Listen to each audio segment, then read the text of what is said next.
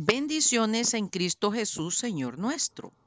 En este estudio 562 seguiremos con la parábola 8, la fiesta de bodas. En su parte B, únicamente la encontramos en Lucas 14, del 7 al 14. En el estudio anterior nos quedamos con el orgullo versus la humildad. También el mismo libro de Proverbios, hablando de la humildad, dice en el capítulo 15, versículo 33, el temor de Jehová es enseñanza de sabiduría, o sea, conocimiento, entendimiento, prudencia. Y a la honra precede la humildad. En varias ocasiones hemos señalado que la Biblia se interpreta sola. Por ejemplo, ¿cómo amplía y aclara Primera Pedro, capítulo 5, 5 y 6 este tema?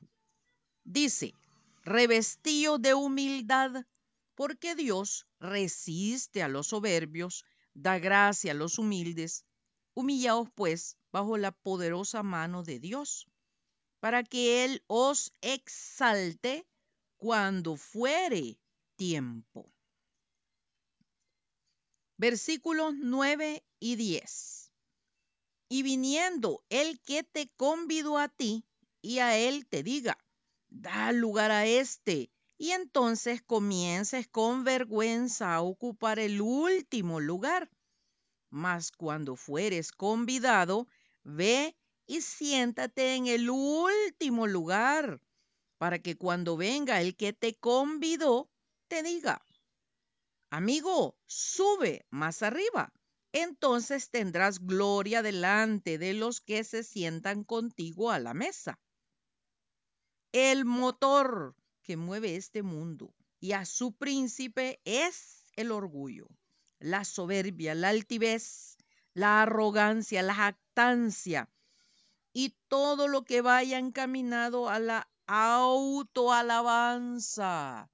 Muchas personas equivocadamente aseguran que Dios creó al diablo. De ninguna manera. Veamos a quién creó Dios y cómo se originó Satanás. Literal A. Hubo un día especial para su creación fue colocado en el Edén, celebrado con música, con una vestidura hecha de toda piedra preciosa. Leamos lo que dice Isaías en su capítulo 14, del versículo 12 en adelante. ¿Cómo caíste del cielo, oh lucero, hijo de la mañana? Cortado fuiste por tierra tú que debilitabas a las naciones. Tú que decías en tu corazón, subiré al cielo, en lo alto, junto a las estrellas de Dios, levantaré mi trono, y en el monte del testimonio me sentaré a los lados del norte. Sobre las alturas de las nubes subiré y seré semejante al Altísimo. Mas tú derribado eres hasta el Seol, a los lados del abismo. Ahora también leamos lo que nos dice Ezequiel en su capítulo 28 del versículo 12a en adelante. Tú eras el sello de la perfección, lleno de sabiduría y acabado de hermosura. En Edén, en el huerto de Dios estuviste de toda piedra preciosa era tu vestidura, de cornerina, topacio, jaspe, crisólito, berilo y ónice, de zafiro, carbunclo, esmeralda y oro. Los primores de tus tamboriles y flautas estuvieron preparados para ti en el día de tu creación. Tú, querubín grande, protector, yo te puse en el santo monte de Dios Allí estuviste, en medio de las piedras de fuego te paseabas. Perfecto eras en todos tus caminos desde el día que fuiste creado hasta que se halló en ti maldad. A causa de la multitud de tus contrataciones fuiste lleno de iniquidad y pecaste. Por lo que yo te eché del monte de Dios y te arrojé de entre las piedras de fuego, oh querubín protector, se enalteció tu corazón a causa de tu hermosura, corrompiste tu sabiduría a causa de tu esplendor. Yo te arrojaré por tierra, delante de los reyes te pondré para que se miren en ti. Con la multitud de tus maldades y con la iniquidad de tus contrataciones profanaste tu santuario. Yo pues saqué fuego de en medio de ti. Literal B. Este querubín protector fue hecho eh, tan perfecto que se le dio un alto cargo. C. Si era el sello de la perfección, ¿qué le pasó? D. Fue lanzado de su posición privilegiada porque se envaneció, se llenó de soberbia, de orgullo, al considerar sentarse en las alturas para ser como Dios. Ahí nació Satanás, el eterno adversario de Dios y de su creación, la humanidad. Juan 10:10 10 dice, el ladrón no viene sino para hurtar y matar y destruir. Yo he venido para que tengan vida y para que la tengan en abundancia. ¿En quién se convirtió por su propia decisión aquel querubín protector, grande sello de la perfección. Leamos en el literal A lo que significa Satanás o Satán. Significa adversario, enemigo. Y de ahí se emplea particularmente esa palabra para indicar el gran enemigo de las almas, el diablo, príncipe de los ángeles caídos, el acusador y calumniador de los hombres ante Dios.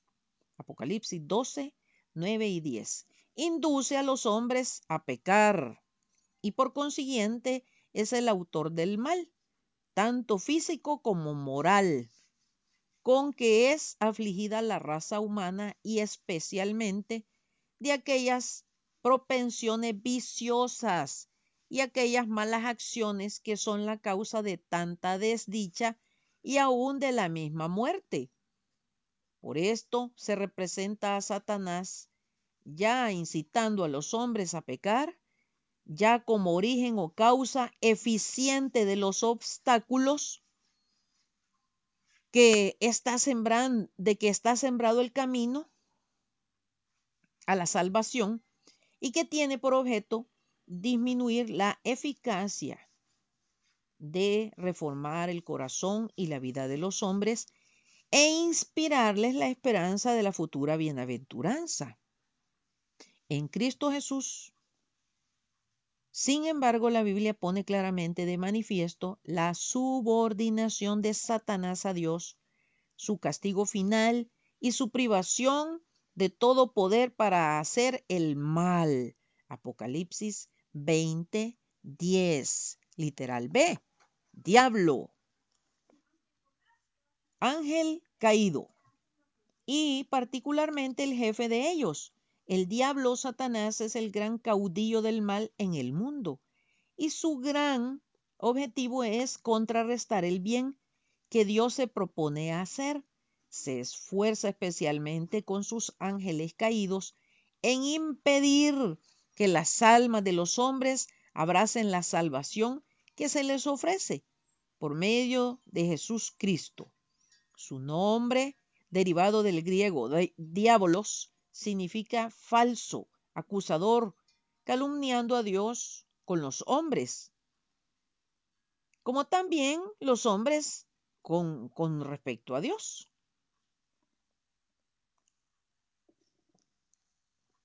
Se, se constituyó en príncipe de este mundo, la creación de Dios, porque el ser humano le otorgó la autoridad al no obedecer a Dios en el huerto, o sea, el jardín del Edén. Nuestro Señor Jesucristo lo mencionó varias veces en el Evangelio de Juan. En el capítulo 12, versículo 31 dice, Ahora es el juicio de este mundo, ahora el príncipe de este mundo será echado fuera. En el mismo Evangelio de Juan, hablando del Espíritu Santo como el consolador, en el capítulo 16, en los versículos del 8 al 11 dice, y cuando Él venga, convencerá al mundo de pecado, de justicia y de juicio. De pecado, por cuanto no creen en mí. De justicia, por cuanto voy al Padre y no me veréis más.